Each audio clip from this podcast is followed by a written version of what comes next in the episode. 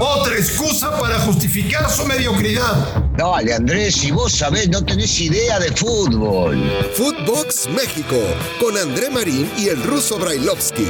Podcast exclusivo de Footbox. Amigos de Footbox México, qué placer saludarles. Martes 21 de septiembre. Falta bastante para el sábado, pero es indudable que tenemos que hablar del clásico del fútbol mexicano. Se juega el sábado a las 9 de la noche en el Estadio Azteca. Ayer habló Peláez, ayer apareció Ricardo Peláez. Y les digo una cosa, no le creo nada. Guadalajara está en problemas. No sabe para dónde, no sabe cómo, no sabe cuándo, no sabe por dónde empezar. Se perdió Chivas. Se perdió el Club Deportivo Guadalajara. Señor Brailovsky, me da mucho gusto saludarle. ¿Cómo le va? Bien, André, ¿cómo estás? Todo, todo tranquilo. Eh, no coincidimos muchas veces, pero en esta, por supuesto, que, que sí. Es un verdadero desastre lo que pasa ahí eh, desde la llegada de Ricardo Peláez, porque que aparezca en este momento sí no le queda otra que salir y dar la cara. Eh, pero la realidad es que todo esto se produjo porque el dueño del equipo se pudrió, se enojó, se fastidió y terminó cortando eh, a Víctor Manuel Bucetich. Yo me sigo preguntando dónde está el tema de la decencia, sobre todo profesional, de la ubicación, de la necesidad de decir, bueno, si soy yo el que tiene que decidir esas cosas, o por lo menos me tienen que consultar y no me consultan, ¿qué sigo haciendo en el lugar? Y muy descaradamente sale con eh, el proyecto va para adelante, buscaremos nuevos técnicos, eh, el técnico que está es un técnico interino, tenemos varias opciones, buscaremos lo mejor y no sé qué, no sé cuánto, y vos decís, a ver, hermano, te acaban de pegar un masazo haciéndote entender que el que manda es el de arriba y que no te consulta absolutamente nada, porque la decisión para echar a un técnico debe pasar, estés de acuerdo o no, debe pasar por el director deportivo o presidente deportivo. Sí, lo vi, lo vi acabado, lo vi desgastado, lo vi con más canas, con poca credibilidad tratando de defender lo indefendible. Vaya ruso, se atrevió a decir con toda la soberbia y arrogancia que siempre ha tenido Ricardo Peláez, que su gestión no ha sido un fracaso. Ahí fue cuando yo dije, caray, que estoy escuchando? No, está, está, está perdido, ¿no? Está perdido, porque eh, la lógica indica que se esté hablando del tema, estás hablando de Chivas, no estás hablando de cualquier cosa. Y cuando sale un personaje público, y en este caso el presidente deportivo de la institución, a decir que lo que se está haciendo no es un fracaso, vos decís, a ver, ¿qué tenemos que hacer para que sea un fracaso? Porque me remito a palabras de cuando llegó, acá se deja de hablar de descenso o pelear abajo, acá se pelea por títulos, cosa que no se hizo. El técnico que estaba, estaba rindiendo y lo termina echando eh, porque no ponía los jugadores que él trajo segundo fracaso, porque él trajo futbolistas que no jugaron con él. Pero lo peor de todo esto es que los mismos futbolistas que no jugaron con el flaco Tena, que fue destituido, tampoco jugaban con Víctor Manuel Bucetich. Entonces quiere decir que lo que ha hecho realmente no sirve. Y a mí, si me permitís eh, decirte, eh, eh, el fracaso más grande es cuando vos estás designado para trabajar en una institución y te pasan por arriba y no te consultan cuando esa decisión tiene que ser pura y exclusivamente tuya. Eh, eh, hoy vamos a, buscar un técnico quizá con un perfil eh, más joven, sin importar tanto si ha ganado mucho o no, pero con dos características principalmente, diría yo, ¿no?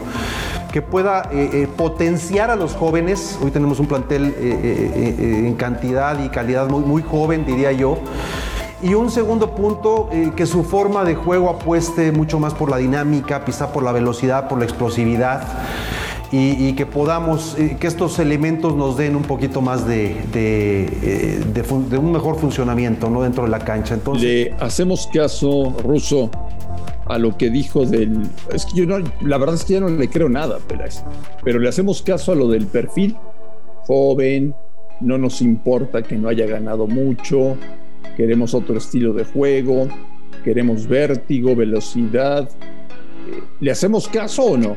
Con, respecto al tema de lo, de lo, futbolístico que tiene que ver con el técnico que pueda llegar a traer, no, no porque yo creo que esto tiene que ver con lo que puedan llegar a traer él habla de un técnico que ya no tiene que ser reconocido, que ya no tiene que tener títulos. Eh, y si yo te digo, y si Almeida les dice que sí, ¿le van a decir que no? No, ¿verdad? Claro. Este, y, si, y si Alonso les dice que sí, ¿le van a decir que no? O si el turco le dice que sí, ¿le van a decir que no? No, bueno, entonces no, no inventemos. No, no, yo no, yo no estoy para creer esas cosas. Que si bien es cierto, su charla fue dirigida a que el que debería ser de acuerdo a su nuevo proyecto es el Jimmy Lozano, sí, debe estar en la lista.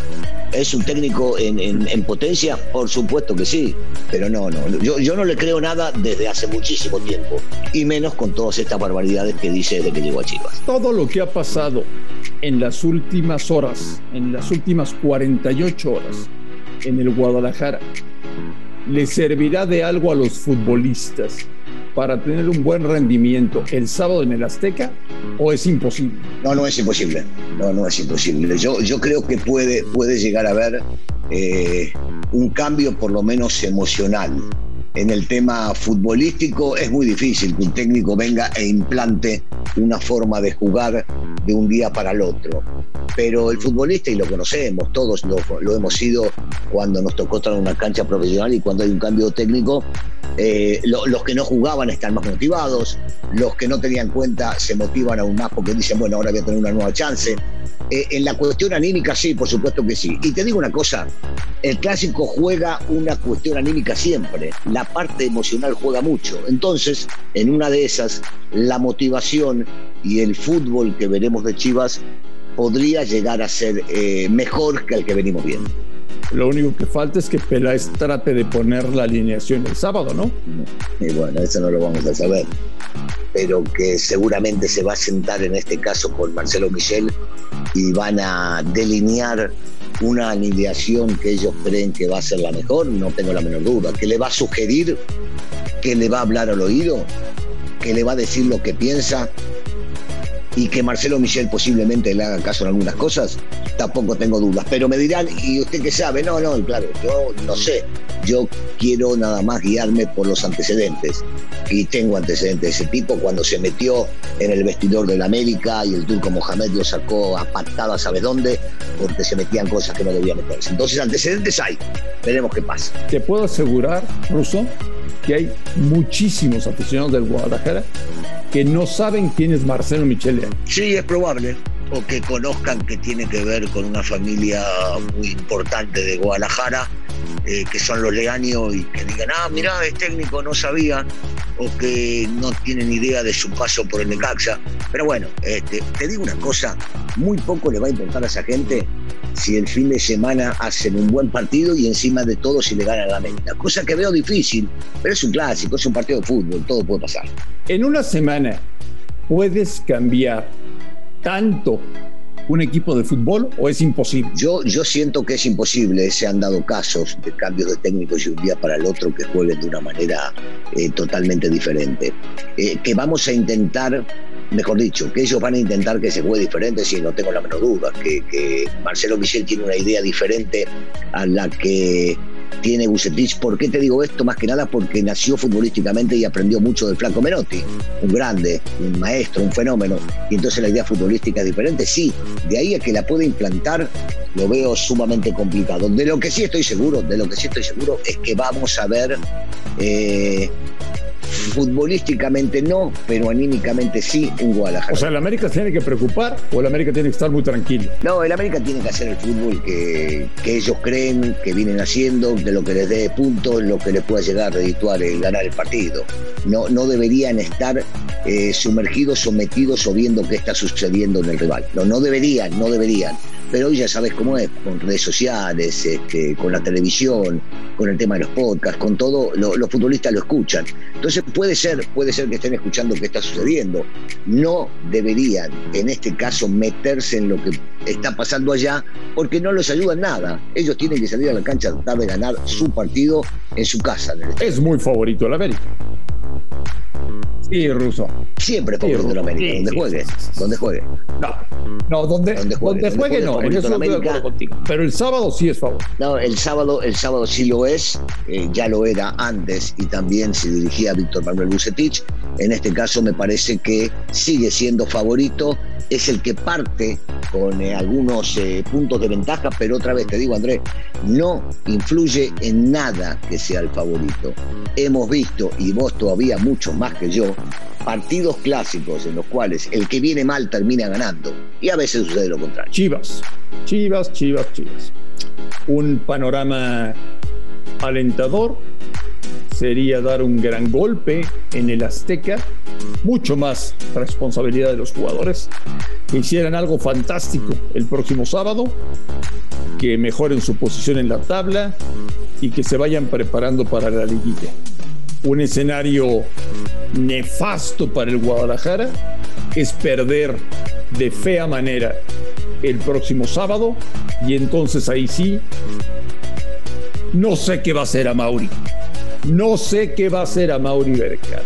Me queda claro, Ruso, que no es un experto en fútbol, es el dueño del equipo, tiene el gran compromiso del legado de su padre, que en paz descanse, por hacer del Guadalajara un equipo grande y poderoso, pero si el próximo sábado el Guadalajara tampoco funciona y pierde con el América, a Mauri yo no sé con quién va a ir, yo no sé con quién va a platicar y yo no sé qué va a hacer con el Guadalajara. No, no, seguramente ya lo deben estar pensando porque quedó muy claro que Marcelo Michel es un interino, aunque yo sigo preguntándome, ¿y si los califica a la liguilla y si hace un buen papel en la liguilla, lo van a echar? Porque hablaba, hablaba su director deportivo que hablan de un técnico que no sea muy conocido, que no tenga muchos blasones, que se maneje de una manera distinta. Y si Marcelo Michel lo logra, ¿no seguirán con él?